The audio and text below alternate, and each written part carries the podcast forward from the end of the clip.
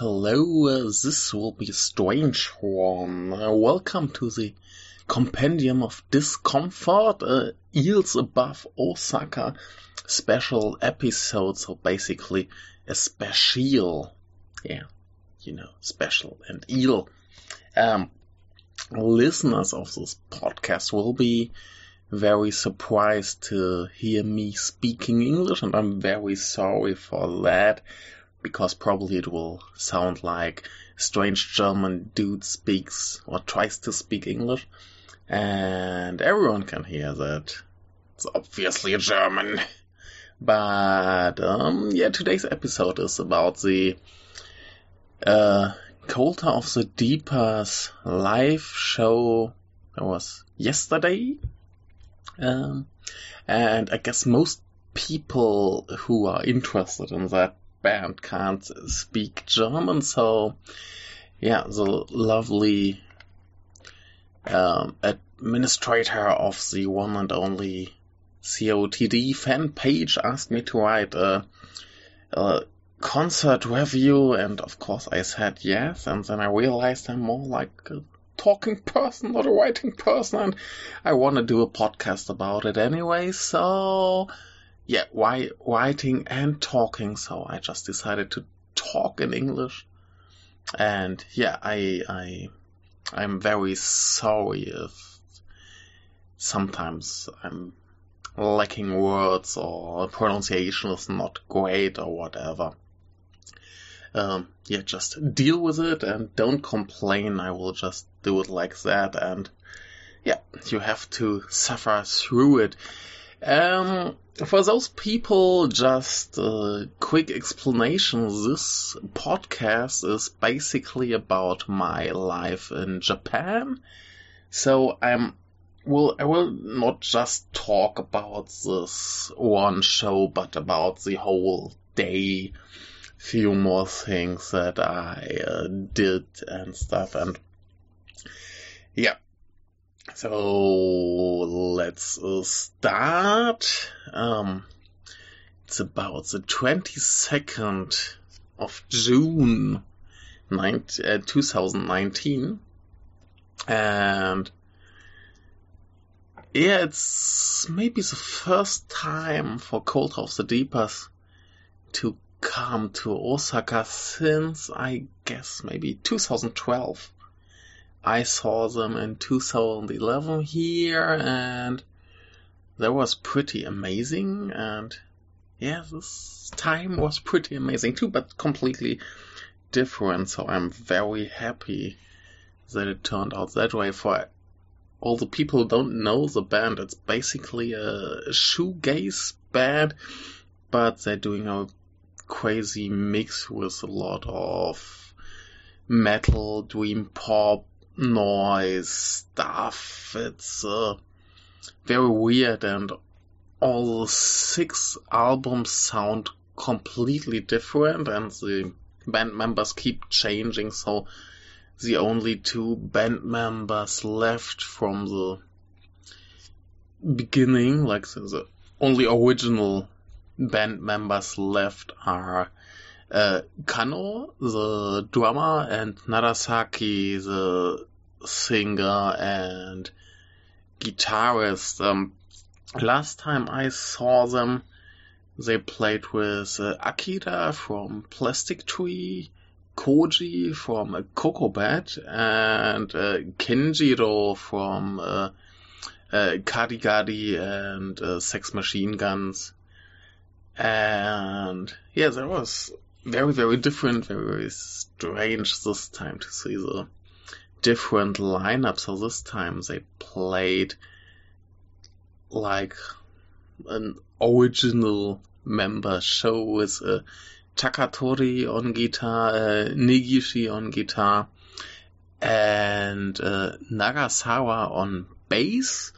Um, that's almost the same lineup they had on the uh, live DVD that you got with the with the um, what's the name? A Breaststroke 2, the the best of compilation. There was a small live DVD with maybe four songs. I forgot. And there was almost the same lineup, just uh, Takatori wasn't there. Um, yeah, but uh, we'll deal with the, the show later. Um, a little bit more about the band itself. Uh, they started in 1991 and did some EPs. And in 1994, the first uh, album was released. The title is The Visitors from Deep Space. And that's actually the first album I got when I uh, discovered the band. It must have been about 15 years ago. I don't know if I told the story on the podcast, and even if I did, the English speaking listeners don't know it, so I will just uh, talk again about it. So, um, long, long time ago, maybe 15 years, uh, in, in Germany, there was like a big uh, visual K hype, and um, part of that hype was that uh, Plastic Tree came to Berlin to play a show. I guess they were there two or three times, maybe. And I didn't know them very well, just listened to maybe one or two albums and thought it's okay, but not awesome, not great. And one of my friends who I knew from the internet was like, hey, we haven't seen for a long time. I want to go to this live show, awesome band. Uh, you should come. And I felt like, yeah, okay, just to meet her. And the band is okay, so why not? Let's go there. And, um, yeah, before the show, they played some, some songs or from Coaltar of the Deepers. And, um, I was like, whoa, what's that? And she was like, yeah, that's Coaltar of the Deeper. She was a fan before. Maybe she, she, she sent me a link to a music video, so maybe I listened to uh, Dead by Dawn or COTD.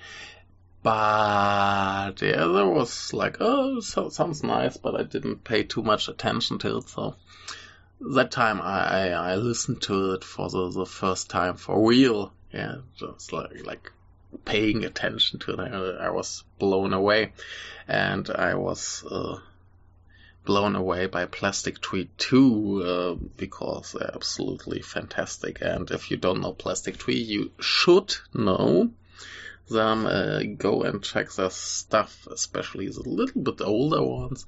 Um, fantastic band, especially live. Uh, yeah, so that's how I realize that Coaltar of the Deepers exists, so I would like to thank my friend, but she passed away last year, so yeah, no more thanking. Shit. Yeah. Too bad.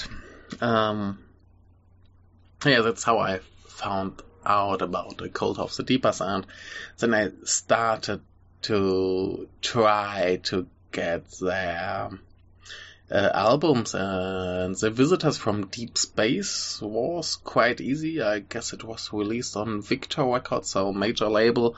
So that was pretty easy to get a record store at my town uh, they had some connections to get some stuff from japan so they could at least order that one the other albums i found later and just the craziest one was, I guess, a submerge. I guess I paid like 70 euros for it and yeah, a little bit crazy, but uh, worth it, worth it. So, um, big fun. And when, when I finally got my, my copy of Visitors from Deep Space, that oh, they, they didn't even have like a record shop at that time. Now they have a record shop slash cafe, but the cafe is the main business now because no one buys records anymore. That's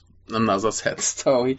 But at that time it was like like a mail order And I said, hey, guys, I'm just living around the corner. Can I just come and pick it up? So I went to the to the apartment of the guy from this mail order and just got my CD and I was like super happy and I put it into my CD player in my car, turned it really loud and um, I wasn't prepared for the first song. that uh, the Cure cover, uh, "Killing an Arab." Um, yeah, fans know I I wasn't prepared for that because it's like a really heavy metal, not heavy metal, but a heavy metal version of that song with with deep growls and so much fun. And so I, I listened to the album for the first time in my car and I just kept driving to, to, to finish to finish the CD because I didn't want to, to, to stop until it was over. So that was my my first real experience with the band itself, except watching some videos on the internet and that was quite amazing. And this album is now 25 years old, so they decided to do a tour. And uh, they've played in Tokyo um, one day before, then came to Osaka, and there will be more tour dates later. I hope I'll be able to get a ticket for the Kyoto show in November too. Um, I hope so. No, I have to wait until next week until I get paid. So let's hope it's uh, still safe. Um, yeah. So uh, yesterday, before the show, I took some time to go into the city. I'm looking for guitar or something, so I went to the a book off that's really funny. The book off was usually a big chain of stores like um, selling used books and manga and CDs and DVDs, stuff like that.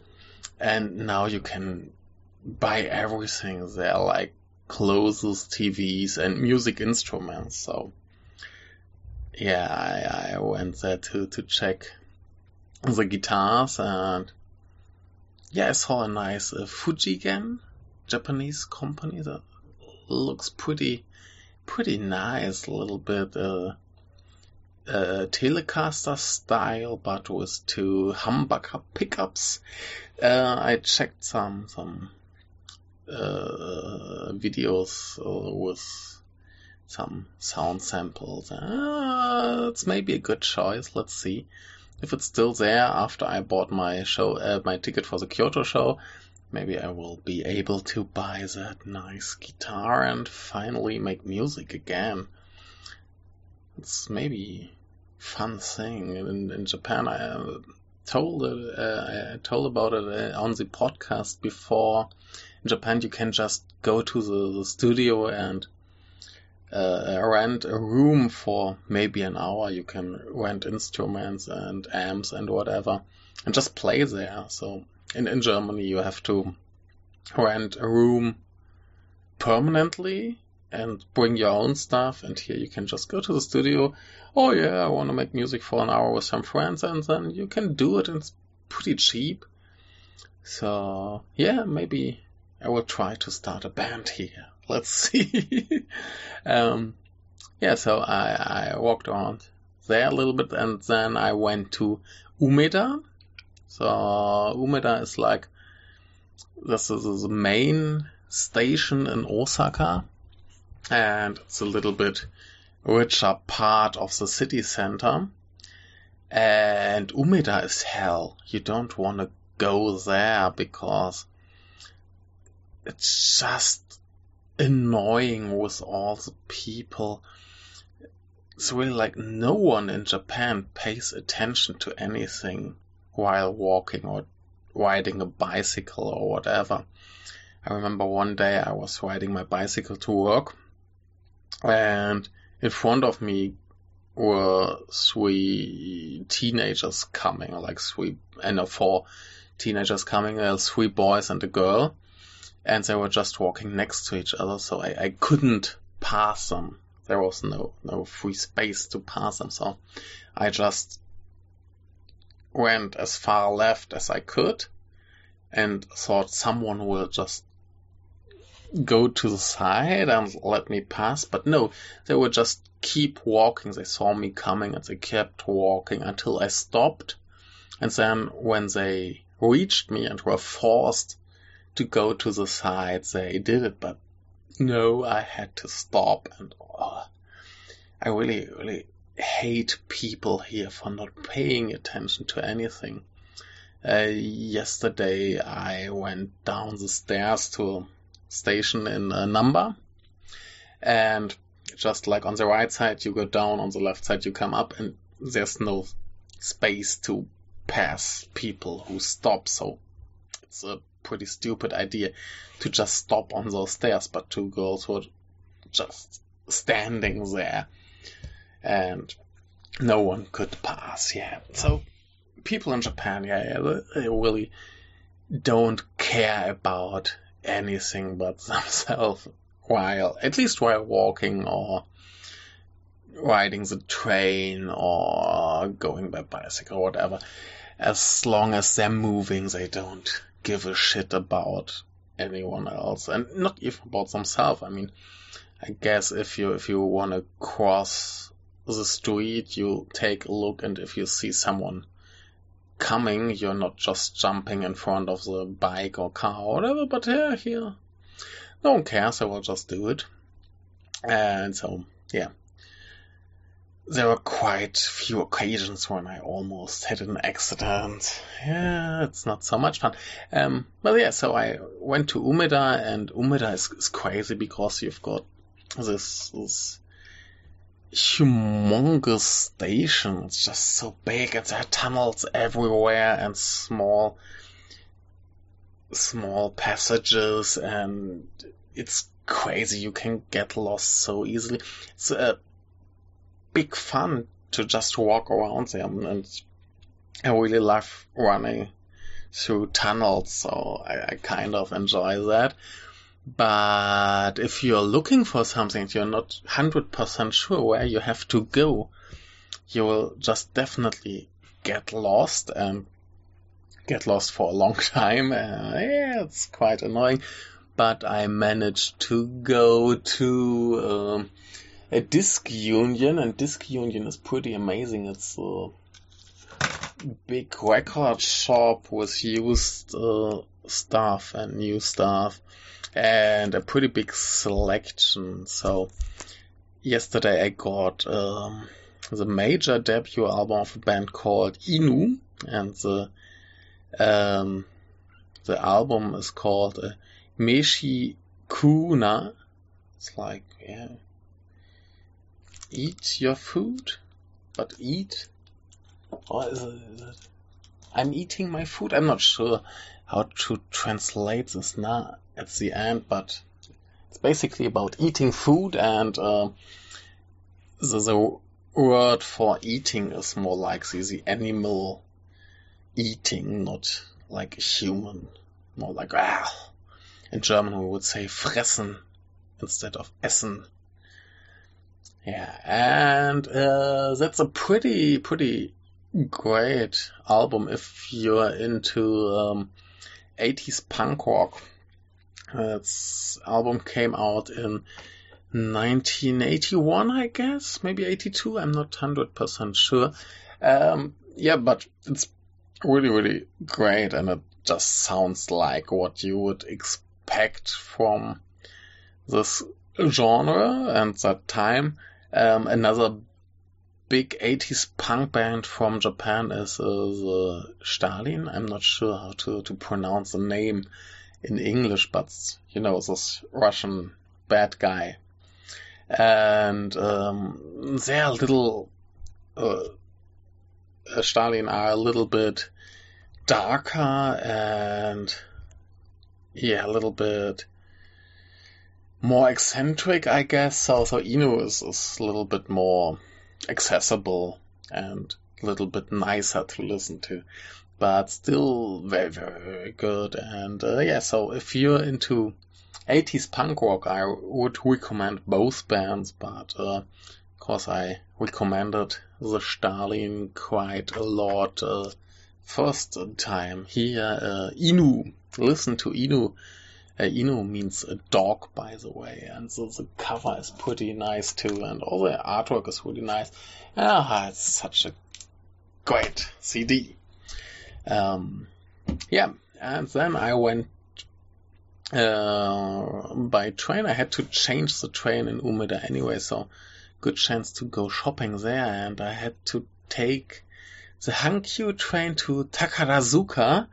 And uh, speaking of Takarazuka, recently there seems to be a show. Uh, if you don't know what Takarazuka is, it's like a women's all women's theater. So all roles are played by women, and it's like a musical show. And um, it seems like they have a Che Guevara uh, show going on, and the, the, poster for it just looks so, so weird with that woman dressed as Che Guevara. And uh, yeah, I would like to see it. Maybe I should go there. But this time I just went um, one station to uh, Juso. Juso is still in Osaka City. Takarazuka is a little bit outside. And um, Yes, it's just across the river from Umeda, a little bit further north, northwest maybe. And um, it feels like you're just out of the city. And uh, that's really, really strange feeling.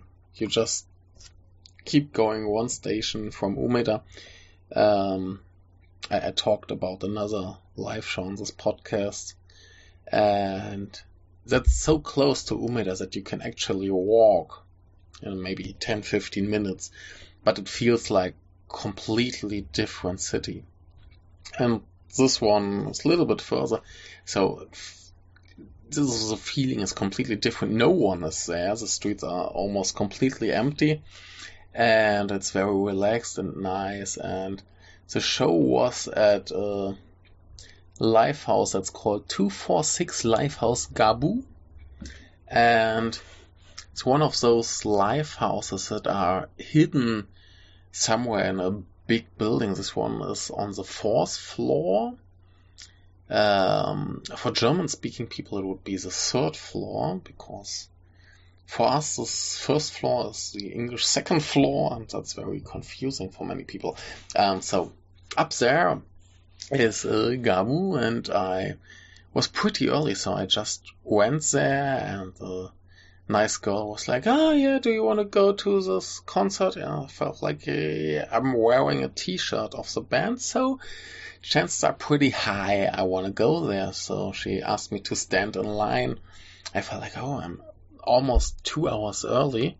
Why should I stand in line now? What's going on? But I just followed her lead and stood there and I didn't stay there very long because um, I realized people were waiting to buy merchandise.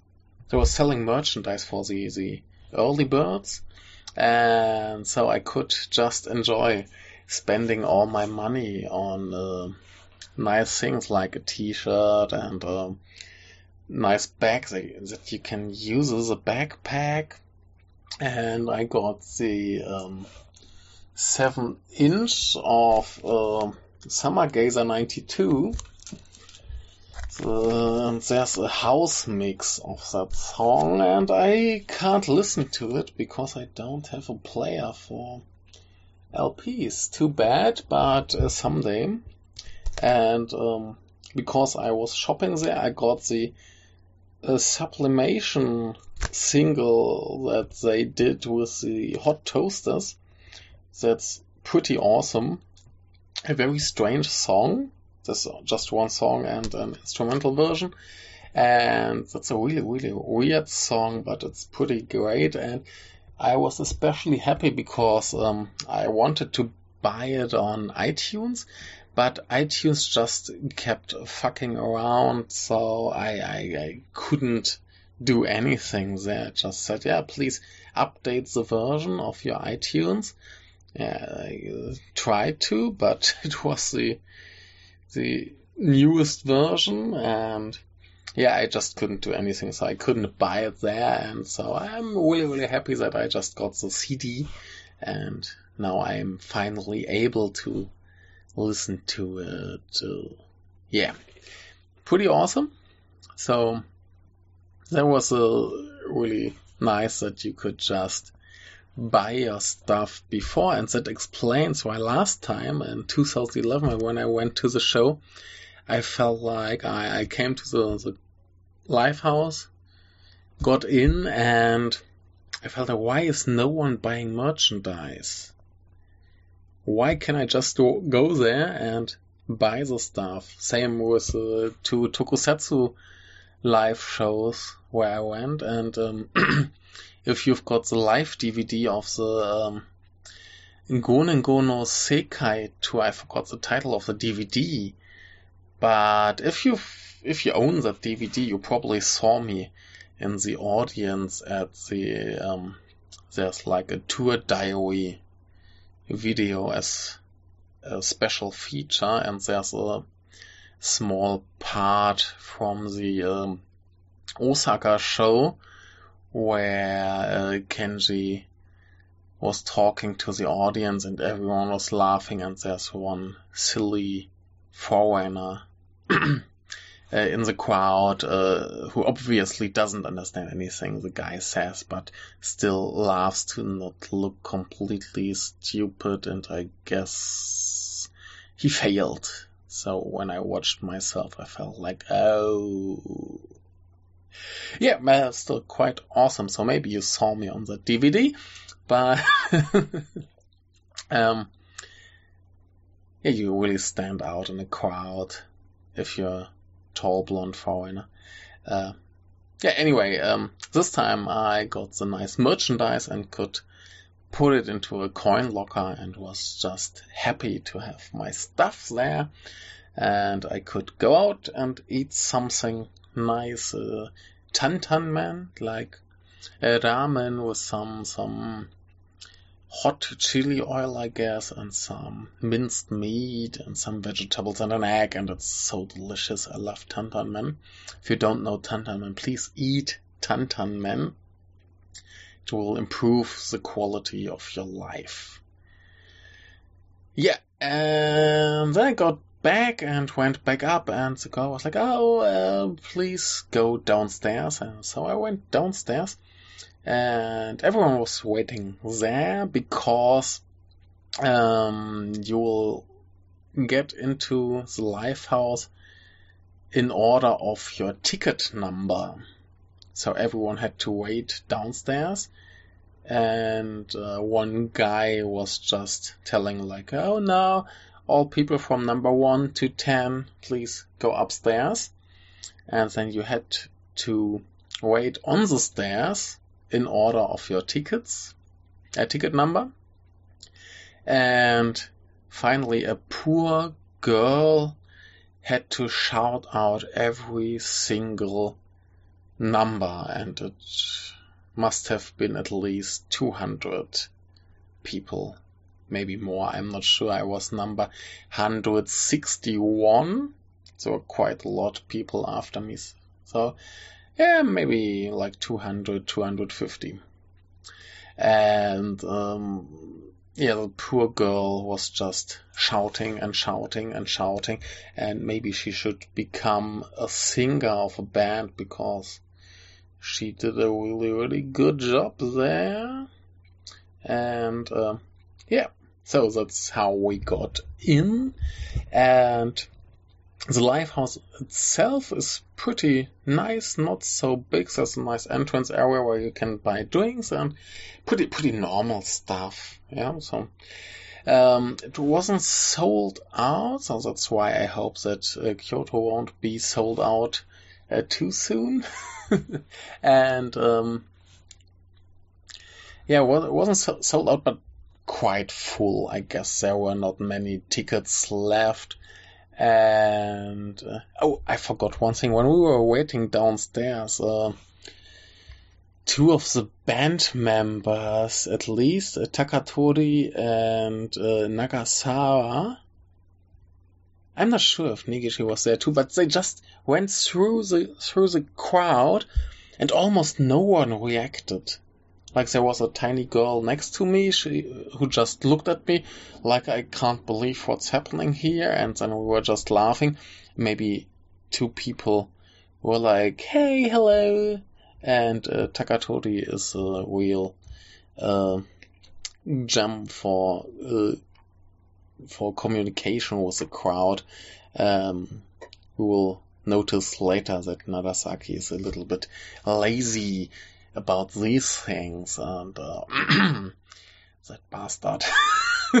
but uh, still, um, was nice that they just walked around there and uh, I saw a tweet from Nagasawa who was like, yeah, we were eating ramen later. I felt like, yeah, should have eaten ramen before the show at the same shop where I went.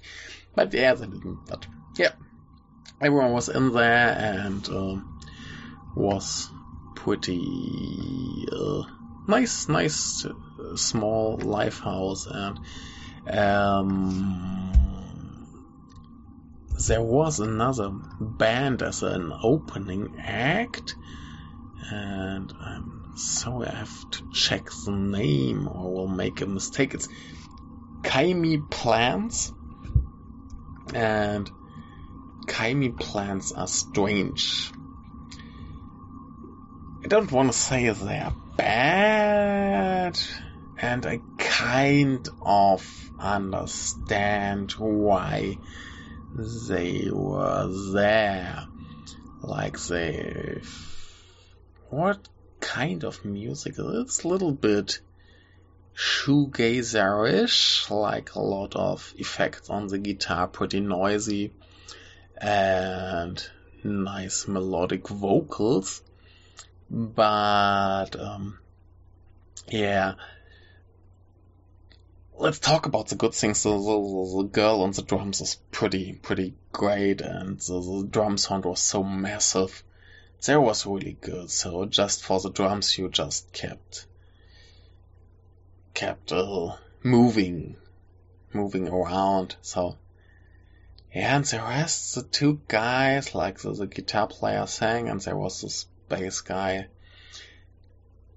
First problem is they they have a little bit too much of a wannabe rock star feeling.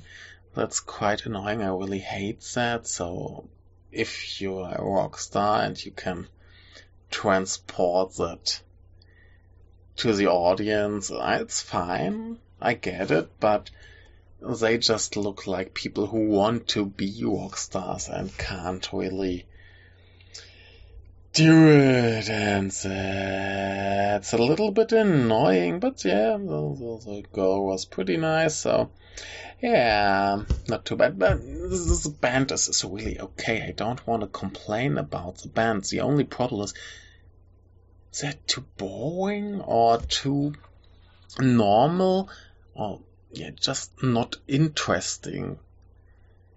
So if I would have seen them at any other show, I would go like, yeah, it's a, a good band, enjoyable.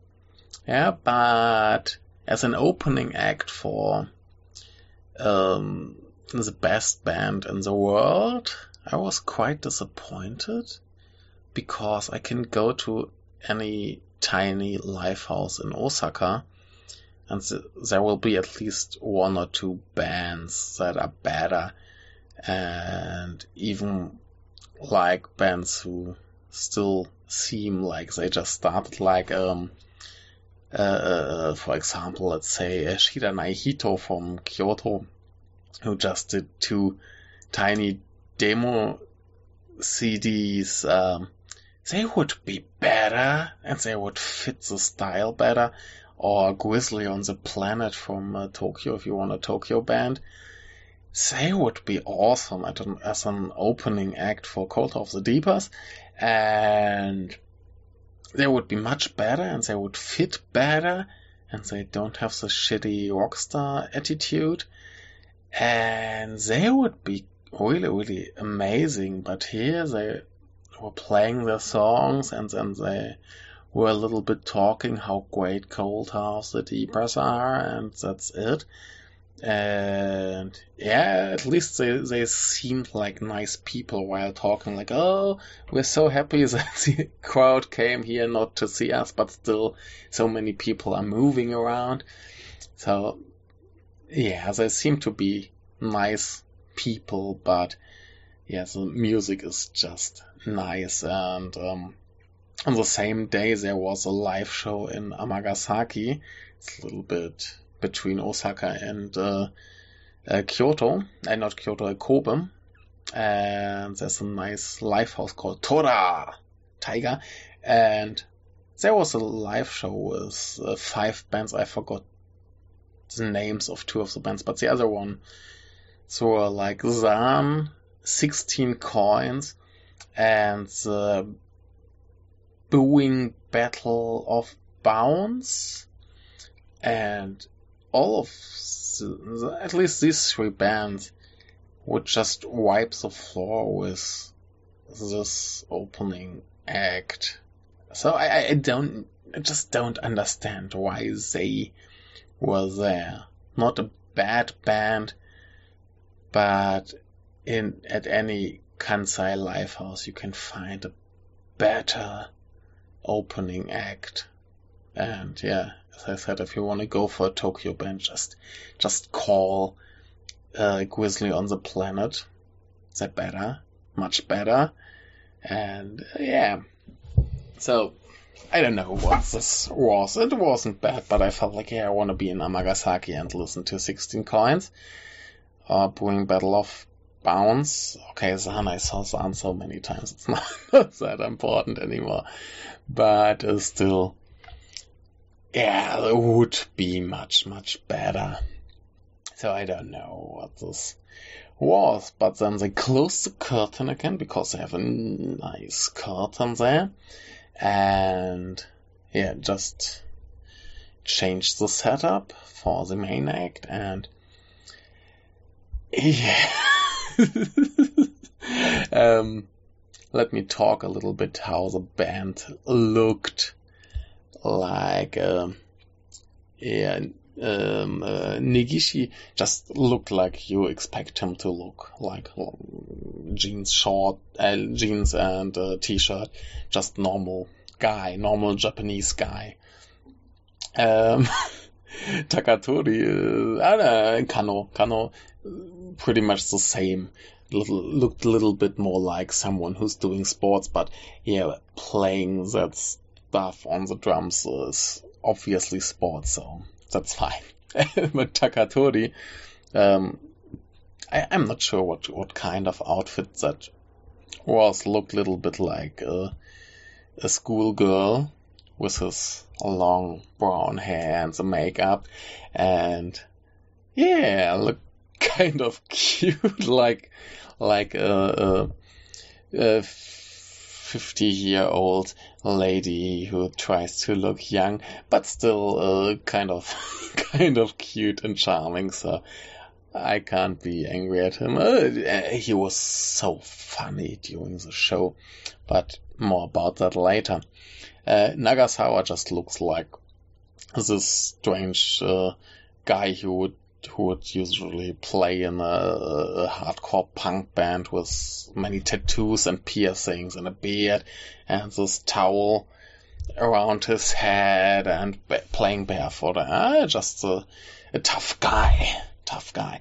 And then there was uh, Narasaki who looked like, I don't know, I, that's, that's how I imagine like um, not so drug free Hollywood producers yeah, not not so young anymore. Uh, yeah. He was wearing um, shades all the time, and he dyed his hair white with some red in the back. and uh, he was wearing this, this uh, the Cure T-shirt and I guess a gray jacket above it, and yeah, he he will he, he had the the, the uh, rock star attitude, but the, good kind of rock star attitude. He was just there and yeah, just doing his his thing, and his thing is really really weird because um, at some points he seemed so relaxed that I felt like, is that guy just bored? Does he actually want to play this gig? Uh, a few minutes later, he was totally into it again and uh, seemed very happy to be there. So I guess he was just relaxed. And uh, at one point, he was just standing on the stage. It was some instrumental part of a song, and he just stood there and looked at the other guys and looked like the grandpa who's just looking out for the kids, just taking care that they don't kill each other while they are just going crazy. So that's how the other three guys at the front uh, acted, just running wild and uh, interacting with each other, interacting with the audience. At some point, they just surrounded Narasaki like with their instruments at him and they made a triangle around him and he had to push them away. It was so cute. And yeah, they were really, really amazing. And they did some, some stupid stuff like, uh, Negishi wanted the audience to say something but didn't explain that we should say something, so he just counted like, ah, there go, and no one reacted to it because no one knew what to do, and, and they had to explain the whole thing to him. Yeah, he really seemed like a complete idiot, but a lovable idiot. And, um, yeah, it was uh, really, really awesome how they acted. I couldn't see Kanno so much um, but he was just busy playing drums and he had this nice star-shaped uh, symbol that you could see on this uh, Breastroke DVD, I guess it was there. Sounds pretty cool. And if I understood it right, uh, Takatori played a guitar that he used 25 years ago for the Coaltar of the Deeper stuff. It's uh, pretty nice. Uh, I guess Gibson Les Paul guess Negishi played similar, a similar one, and um, but uh, Takatori's looked like it has been played for at least 25 years because how do you say? You could see the wood, yeah, was so used that the upper part where you, you would put your hand for playing there was just no color anymore, just pure wood. And on the back too, uh, that looked really, really great. And yeah, that was pretty amazing. And um, let me say something about the sound. The sound was just uh, almost perfect as long at all as uh, we're talking about the instruments. Very noisy, very loud. Uh, some feedback stuff. Uh, just was just blowing you away in the best way possible. Uh, but you could still hear every instrument perfectly. So that was really, really great. The only problem was that sometimes the vocals were not loud enough. You could barely hear them at some point, or maybe it was just my my um, my position inside the hall because at the beginning I was I stood um, quite at the center and quite far in front or uh, quite quite close to the stage so later I went a little bit left and a little bit back, not so much, but just few few steps, but it got much better. So um, yeah, it's some songs where Narasaki doesn't sing so loud. It was really difficult to hear his singing. It's a little bit sad. So at uh, some point in the middle of the, the, the set, I felt a little bit like, ah, oh, yeah. I was a little bit disappointed. it's really sad thing to say about this band and such a great show that there was a point where I felt disappointed, but it just took a minute or something like that. But for some songs, I really had to, to think, like, which song is that now? it's really weird. I, I listened to this album for so, so, for so many times. It's really weird that I, I have to think, like, oh, what's this song? Ah. a little bit annoying.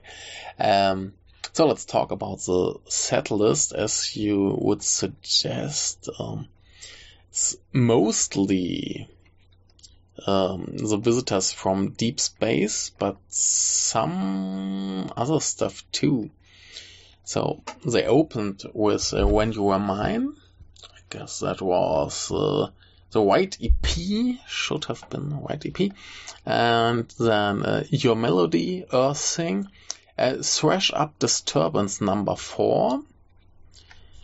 And which EP was that one? Um, that's a Queen's Park, or You Can Change from 1992, so even older than um, The Visitors. And then there was a surprise because they played Cell, that's a little bit new. I get, I guess it was first released on the Cat EP in what was it, 97? I guess, yeah. Later, I think it was on Submerge in 98. But yeah, first time on the Cat EP, so I was quite surprised that it was there. I guess the setlist was slightly different from the Tokyo show too, but I have to check on that uh, again. Just a second.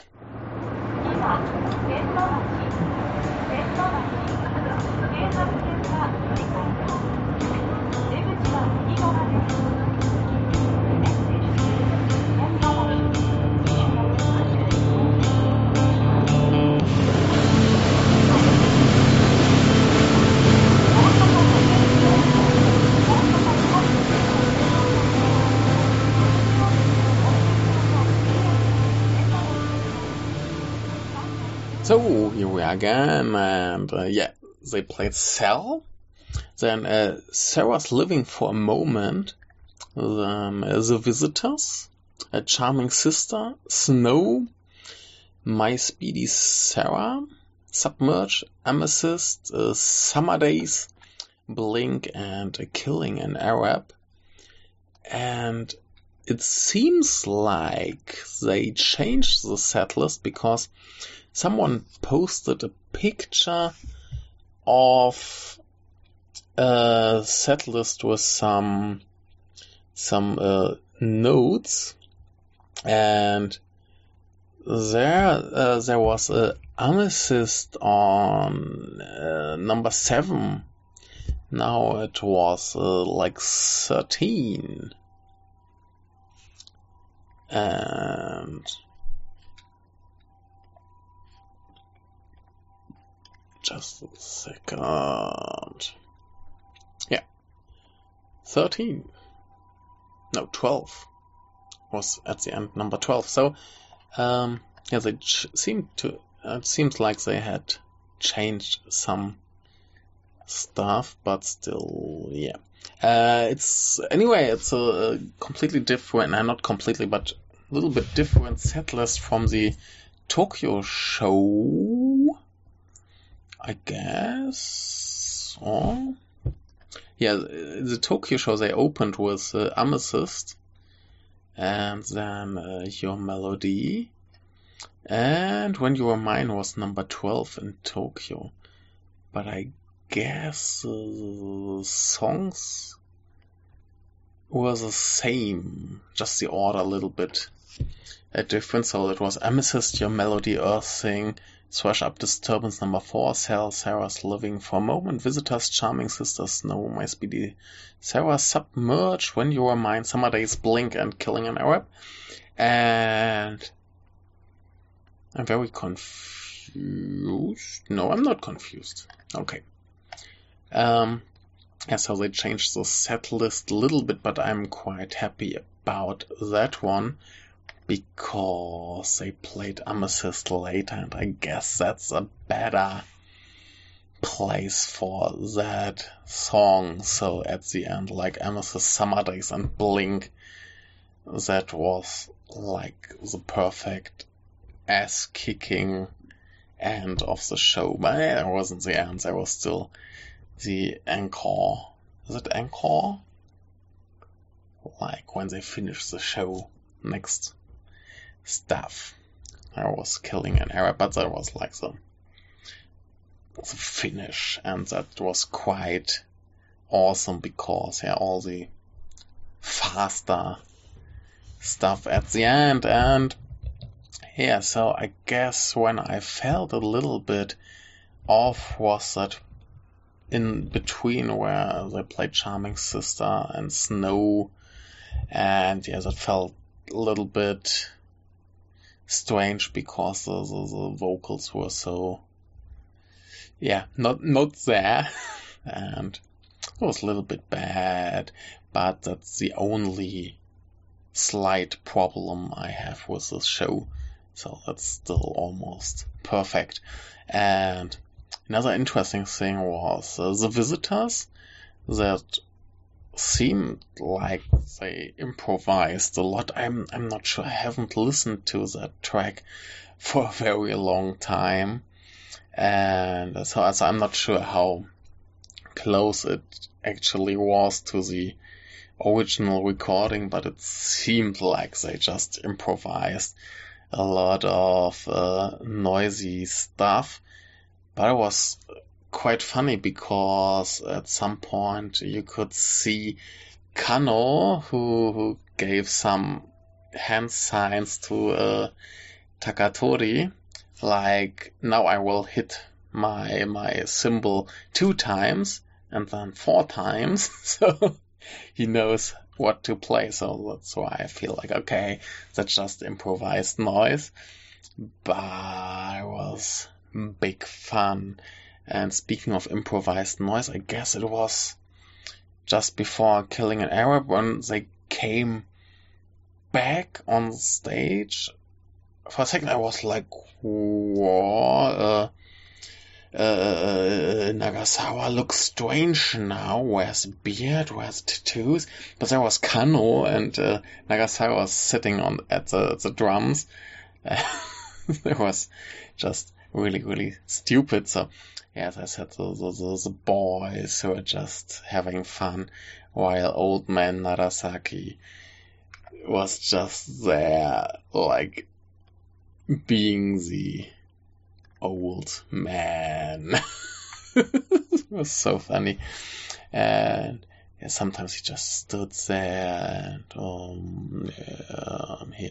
So last time I saw them live, um, he looked sometimes a little bit away, far away too, but at that time he broke his leg, so no one knew if he could actually play the show. Then he played it uh, sitting on a chair most of the time, and uh, he, he, took some medicine in between and all stuff. So I, I, I can understand why he seemed a little bit off there, but I guess it's just his, his personality. Some points he just went full rock star and posed and all that stuff, and um, that was pretty awesome. And uh, one more funny thing when I complained about the vocals that you couldn't hear as a song where you could hear them the best was actually killing an Arab. That's really, really weird because on the record you can't hear them so much. So it's really, really funny to be able to listen to the, vocals of that track. And um, one more poor, sad thing. Um, at the last show where I was, there was another foreigner. At this time, there was another foreigner too, but I don't know if he just if he was just there because his girlfriend likes the band or why he was it didn't seem so interested so uh, but last time in 2011 there was a guy who really really loved the band and there's actually a recording of that part uh, I'm talking about on uh, YouTube so you can listen to it. It's so sad because there's this guy in the audience. At some point they finished a song and want to start the next one, this guy just starts shouting like, I'm 40 something years old and I'm so happy that I can be here at this live show. And if you could do me the favor and play Killing an Arab, I can die happily. And Narasaki just looks slightly confused and says something like, your next song is Hypervelocity. such an asshole. That's so funny. And uh, yeah, too bad that guy wasn't there this time because he would have been able to enjoy killing an Arab. And Narasaki actually played a tiny um, trumpet for the intro and outro of the song and he used it at another song. I forgot uh, which one. And at some point, uh, Negishi played his, his, his, his, What is it in English? Ah. Uh, what is it? Whistle. A whistle. He played a whistle. Um, I actually forgot the song title, so all the fans will kill me because everyone else knows which song it is, the one with the whistle. I've got it in my head, but I forgot. Maybe Earth Thing? Don't kill me if I'm wrong. Please don't kill me. Um, yeah, but he played the whistle very well and looked very stupid with it in his mouth.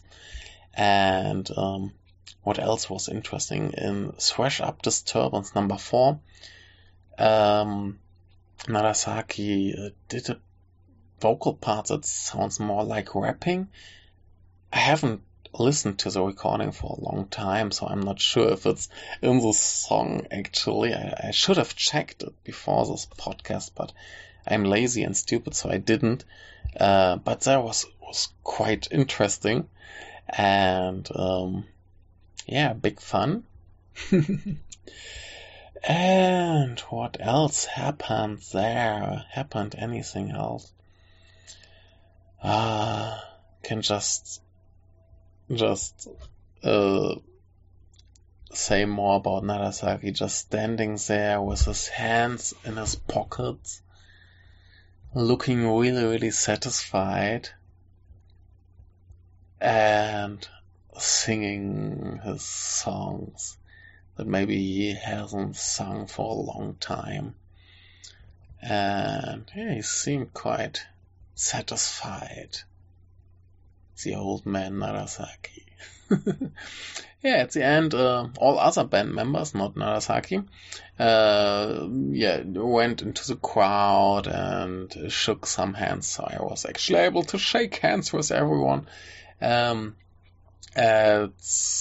some points at the of the show they came with their instruments to the audience so you could yeah hammer on the strings a little bit um, Nagasawa Nagasawa is it yeah uh, actually gave his bass into the audience.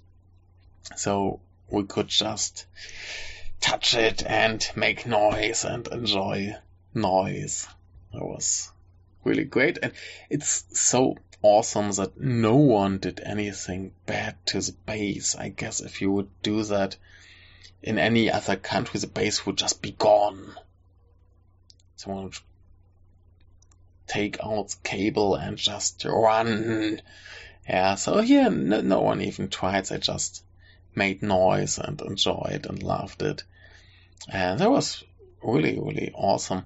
See, the audience was actually really awesome. So there was one woman who took a video. So be careful. Maybe there will be a video online, but I couldn't see any other uh, smartphones or whatever. So no distraction from that. And the atmosphere was really great um, because everyone was just in a good mood and enjoying the show. There was a nice small mosh pit that I joined for some time. Um, first time, not first time I've seen a mosh pit at a Japanese concert. the first Coaltar where I went uh, had a mosh pit too. Um, but still, the, the smaller concerts where I've been, the audience just doesn't move. So here there was a lot of jumping, moshing, and there was actually a sign that said no jumping, diving, or moshing. But yeah, people didn't care so much. There was one crowd surfer who just got out of the audience, and yeah, some some nice mosh pit action. And yeah, but all in all, people were really nice and enjoyable. Last time I went to the show, um, the audience seemed to be a little bit more mixed up. There were some some punks and some weirder people this time. The audience seemed to be quite old. That's not a surprise. And yeah, more like everyone seemed a little bit more the same. Last time, punks, schoolgirls, old people, fancy people all mixed up. And here, yeah, just more, more, more, more, more homogenic audience. But that's not a bad thing, I guess. But um, people didn't seem to be so interested to talk to and talking to each other. So behind me there were two guys who met for the first time, it seems, and they were just talking about music all the time. And I was so happy that I knew basically all the bands they were talking about. So, yay, I know Japanese music quite well. Um, But all in all, people didn't talk much, and that seemed strange. Because I, as far as I can remember last time, there was more talking. Just when I waited, there was a, a lady in a wheelchair coming there. I was still upstairs in front of the entrance because I didn't know where I have to wait. I just waited there. And uh, this lady with a wheelchair came up and she just looked at me like, why is a foreigner here? What's going on? And then I just said, konnichiwa, and she was super happy and just uh, kept rolling. and yeah, but all in all, and not much talking. That's strange. I mm, talk few words with a girl who waited next to me who was just uh, smiling about the band guys coming in but uh, it's sad. I uh, would have uh, enjoyed more conversations. That's a nice thing about the smaller concerts where I go because everyone is like, why are you here? Who do you know? Uh, whose band are you friend? Uh, which band are you friends with? And there's much more communication going on here. It's a little bit more anonymous, and people don't care so much about other people who are there. What's kind of weird, but if I am able to go to the Kyoto show, I will just maybe start talking to people and just check out what they're up to. Um, yeah, but all in all, a nice, enjoyable a crowd. Uh, yeah, I've been to some concerts where the crowd was just so fucked up that it ruins the show. I remember a Tool concert in Berlin where there was just this, this shitty new metal asshole kids drunk assholes. Blah. Now that killed the show. Yeah, and the show itself wasn't so great too, so yeah, not awesome, not awesome. Um, yeah, this time was great, and I guess the show started at seven, then maybe thirty minutes opening act, and then yeah, almost two hours Coaltar of the Deeper, so that's for this limited, uh, limited choice of stuff they could play. I guess it's quite alright.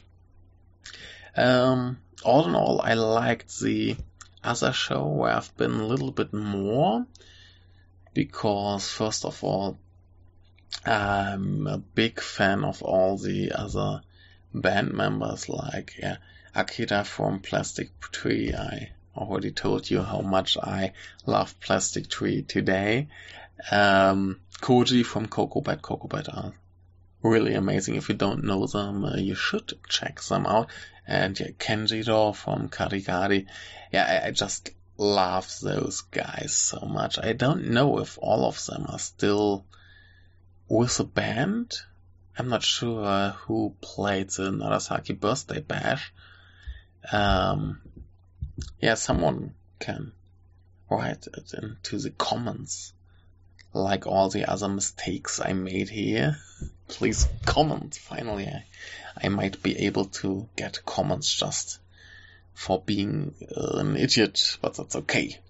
And uh, yeah, so I, I, I'm loved the other band members so much this time. Yeah, I, I know who they are, but I don't feel like there's this connection because I don't know the other bands so much. But uh, Takatori has this, this, this, this really weird uh, band going on. What's the name? Uh, Zetki? or something like that. Z-E-T-K-I.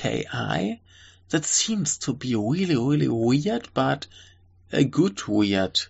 Looks like a big theater performance with too many band members. And I'm not sure what's going on there, but I will definitely uh, check that out because it looks super interesting. And um, yeah, I'm not sure about the other bands like uh, uh, uh, is now playing with a band called Laser Beam. Uh, I guess Nagasawa is there too, but I never heard a single song, so I don't know. Yeah, and so basically that show was there was one plus for that show, and I just like uh, that they had more stuff to choose from, like the set list. It was more mixed up. This felt like really noisy, like the, the noisy punk rock edition of Coaltar of the Deepers. That's really awesome because you rarely get to see that, I guess, and you rarely get to see just the old stuff.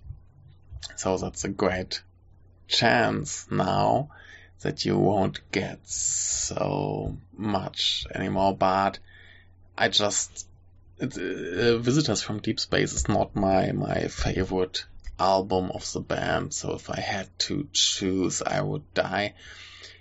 But yeah, I, I like it if they can just pick a little bit of everything.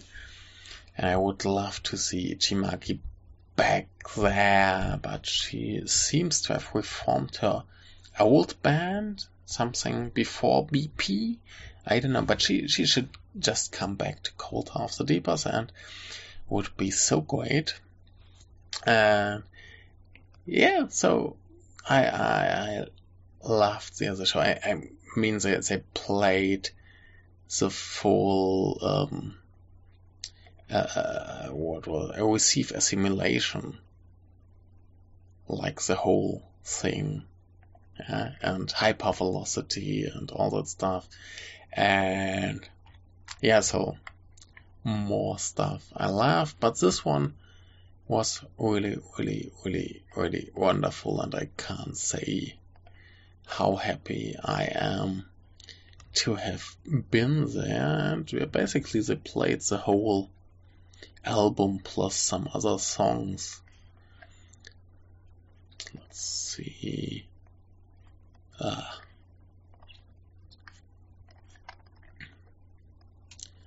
yeah, basically the whole album plus when your mind's fresh up disturbance number four, Cell. Sarah's living for a moment. Speedy Sarah, Submerge. Yeah, so quite a lot more. I always forget how short Visitors actually is. And here on our lovely website cotdfan.thisisht.com it says that the track The Visitors is only 2 minutes 15, so obviously the live song was much, much longer and uh, Narasaki didn't even stay on stage. Lazy bastard. but yeah, uh, I probably don't wanna don't wanna talk more because now I will just keep repeating myself. So that's it. I just went home and enjoyed some work there. So that's all I can say about this lovely day. And if you have the chance to go to the later, uh, later shows in the year, you should definitely go because it will be as awesome as this one. And, uh, yeah, that's it for today. Have a nice day. If you have any feedback, you can write it into the comments. If you feel like I should never talk English on this podcast again, you can tell me that too. I can understand it. If you feel like I should always do my podcast in English because you can't speak German and you loved it so much, I'm happy to hear it. And I don't know what to do in that case, but uh, thank you for listening, and I hope that you could enjoy it a little bit. And I will go to bed now. Bye. Oh, just one more thing. I just saw a picture of the of this nice uh, stage decoration because they had this um, beehive like hat on stage. Someone built it. I don't know what it made, uh, what it was made of, but it looked so great. Just stood next to the drums, and uh, yeah, someone should have put it on his head.